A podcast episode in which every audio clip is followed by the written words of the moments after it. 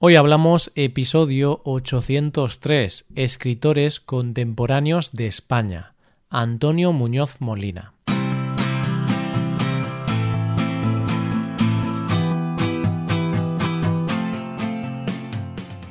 Bienvenido a Hoy Hablamos, el podcast para aprender español cada día. Ya lo sabes, publicamos nuestro podcast de lunes a viernes. Recuerda que puedes ver la transcripción de este episodio y ejercicios y explicaciones en nuestra web. Para ver ese contenido tienes que ser suscriptor premium. Hazte suscriptor premium en hoyhablamos.com. Hola, oyente, ¿cómo estás? Ya estamos en marzo y por lo tanto empezamos un nuevo mes y eso solo puede significar una cosa, empezamos nuevo tema del mes. Este mes vamos a hablar de unas personas que nos hacen soñar, que nos ayudan a evadirnos, que nos permiten el lujo de vivir otras vidas y viajar a cualquier lugar del mundo sin salir de nuestras casas. Hoy hablamos de escritores contemporáneos de España.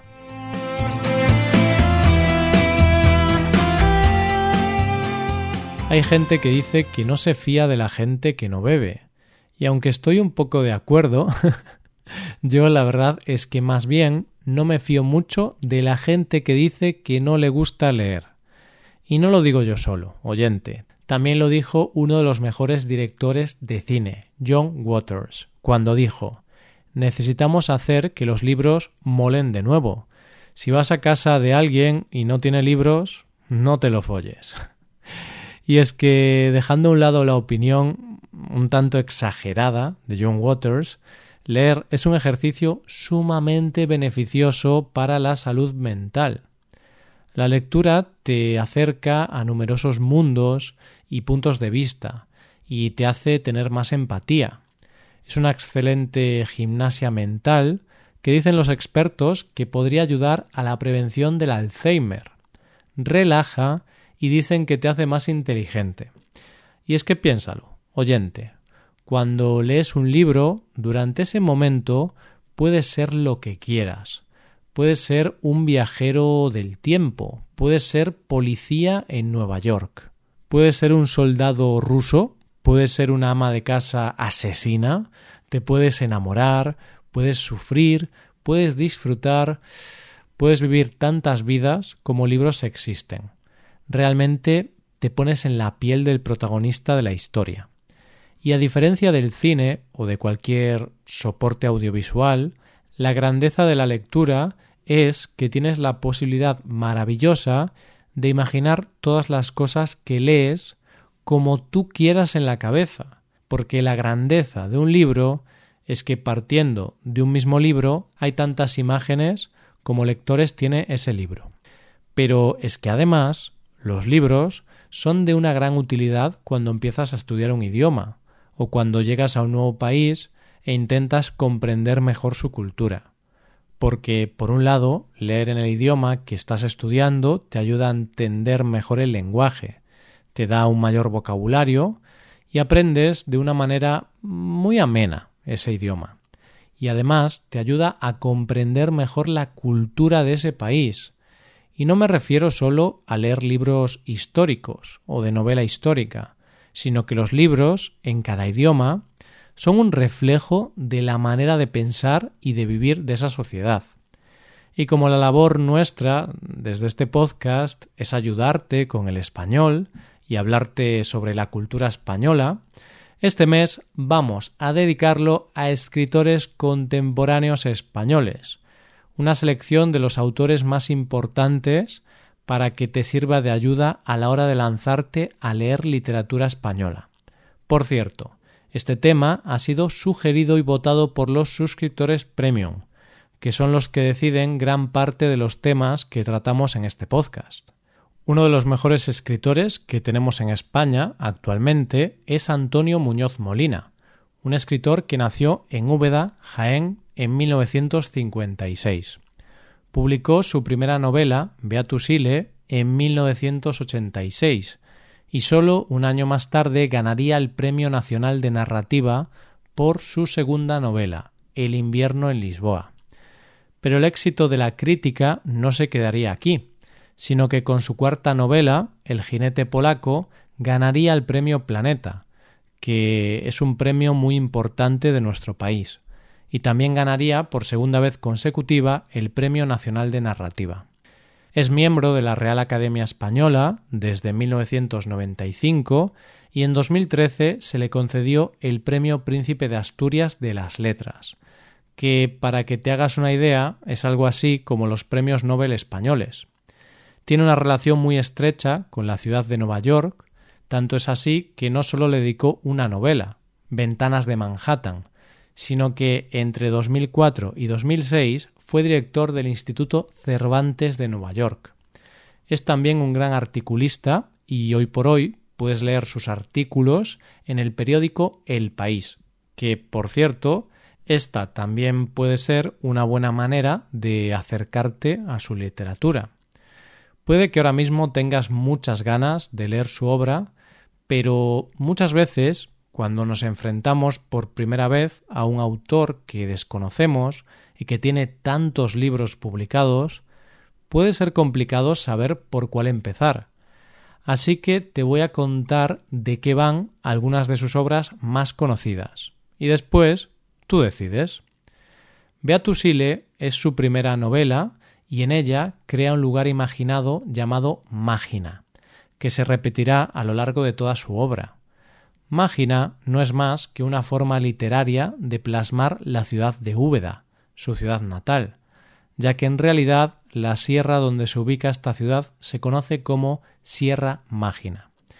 Esta novela cuenta la historia de Minaya, un joven estudiante que había estado implicado en las revueltas universitarias de los años 60 y que regresa a Mágina para esconderse, pero también con la idea de realizar una tesis doctoral sobre el poeta Jacinto Solana. Este poeta republicano había sido condenado a muerte al final de la guerra civil. Después lo habían indultado, pero finalmente murió en un tiroteo con la Guardia Civil en el año 1947. En su investigación, Minaya va descubriendo las falsas apariencias sobre este crimen y mediante sus indagaciones consigue revelar las verdades ocultas y llegar a la verdad última en un final magistral. Una novela con la que podrás descubrir no solo una época histórica, sino una forma de vida en una España rural dominada por los grandes secretos a voces que todas las casas y pueblos esconden. El invierno en Lisboa es su segunda novela y es una historia de amor que tiene como banda sonora el jazz y que transcurre entre Madrid, Lisboa y San Sebastián. Cuenta la historia de un pianista, Santiago Viralbo, que se enamora de Lucrecia, una mujer casada con el contrabandista de obras de arte Bruce Malcolm, el americano. la pareja huye y son perseguidos por el marido de la mujer. Pero no solo son perseguidos por el marido, sino que también se une a la persecución Toussaint Morton, un traficante de cuadros y libros antiguos. Él persigue a Santiago Viralbo porque cree que tiene algo que ver con la desaparición de un famoso cuadro. Es una historia trepidante, que sin duda es un gran homenaje por parte del autor al cine negro americano y a la música jazz. Vamos, que cuando estás leyendo la novela te imaginas de protagonista a un Humphrey Bogart con su gabardina, su sombrero y su eterno cigarrillo. El jinete polaco es una novela bastante compleja narrativamente hablando, ya que cuenta la historia de cuatro generaciones y todo esto está contado desde el punto de vista del protagonista. La historia vuelve a situarse en Mágina y en ella abarca un periodo de tiempo desde el asesinato del general Prim en 1870 hasta la Guerra del Golfo, el protagonista habla de su bisabuelo, Pedro, que era expósito, es decir, un niño abandonado al nacer y que estuvo en Cuba. Su abuelo, guardia de asalto, y que en 1939 terminó en un campo de concentración, sus padres, campesinos, que llevaban una vida de resignación y un tanto oscura, y él mismo, que en su niñez y adolescencia va siendo testigo de los grandes cambios que está sufriendo el lugar. Pero acompañando a estos protagonistas van apareciendo en la historia personajes secundarios que dan una muestra de la vida en el pueblo, como el jefe de policía, un poeta, un fotógrafo, un periodista, un comandante o un viejo médico. A través de este puzzle vamos entendiendo un poco más la personalidad del protagonista a la vez que descubrimos la historia de España a través de cuatro generaciones. Y es que al final lo que todos somos hoy en día es producto de lo que fueron los que estuvieron antes de nosotros. Plenilunio es otra novela bastante popular de Muñoz Molina. Y tengo que reconocerte que a mí personalmente me impactó muchísimo cuando la leí. Cuenta la historia de un inspector de policía que es enviado a su nuevo destino que resulta que es el pueblo donde pasó su infancia. Allí tendrá que enfrentarse a un despiadado asesino que asesina niñas y adolescentes en las noches de luna llena. El inspector se obsesiona no solo con encontrar al asesino, sino que está convencido de que será capaz de descubrir al sospechoso al mirarle a los ojos, ya que, según él, estará lleno de maldad. Algo en su mirada le dirá que es un asesino atroz. En su búsqueda se va encontrando con varios personajes como su mujer, la maestra, el cura o el forense. Y todos ellos, al igual que él, también están buscando algo que dé sentido a sus vidas y tendrán que enfrentarse a sus propios secretos. Es una novela tierna, inquietante, llena de rabia y de tensión, pero que nos hace reflexionar sobre los grandes secretos que todos tenemos y el lado más oscuro de nosotros mismos. Todo lo que era sólido, a diferencia de los otros libros, no es una novela, sino un ensayo, pero que actualmente es bastante necesario leer. En este libro, Muñoz Molina hace una reflexión sobre cómo hemos llegado a la actual situación de crisis en nuestro país, partiendo de sus propias experiencias y de la tradición literaria. Lo que este libro pretende es explicar de dónde venimos, dónde estamos y a dónde vamos, invita al lector a reflexionar en lo que podemos hacer nosotros como ciudadanos.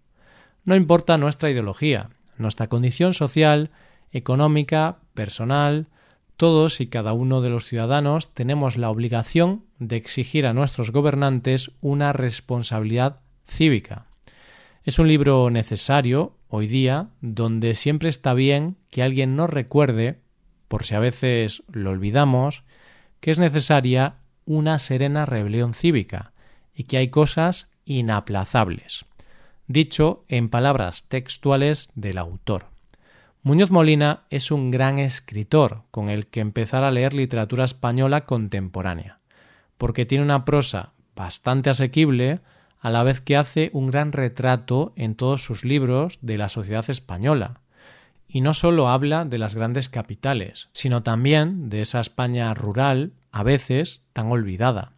Esto es todo por hoy, espero que os haya gustado el episodio y espero que haya sido de interés. Muchas gracias por escucharnos. Por último, te recuerdo que puedes ver la transcripción completa y una hoja de ejercicios para trabajar vocabulario y expresiones en nuestra página web. Ese contenido solo está disponible para suscriptores premium. Hazte suscriptor premium en nuestra web hoyhablamos.com. Nos vemos mañana con un episodio de Cultura Española. Muchas gracias por todo. Pasa un buen día. Hasta mañana.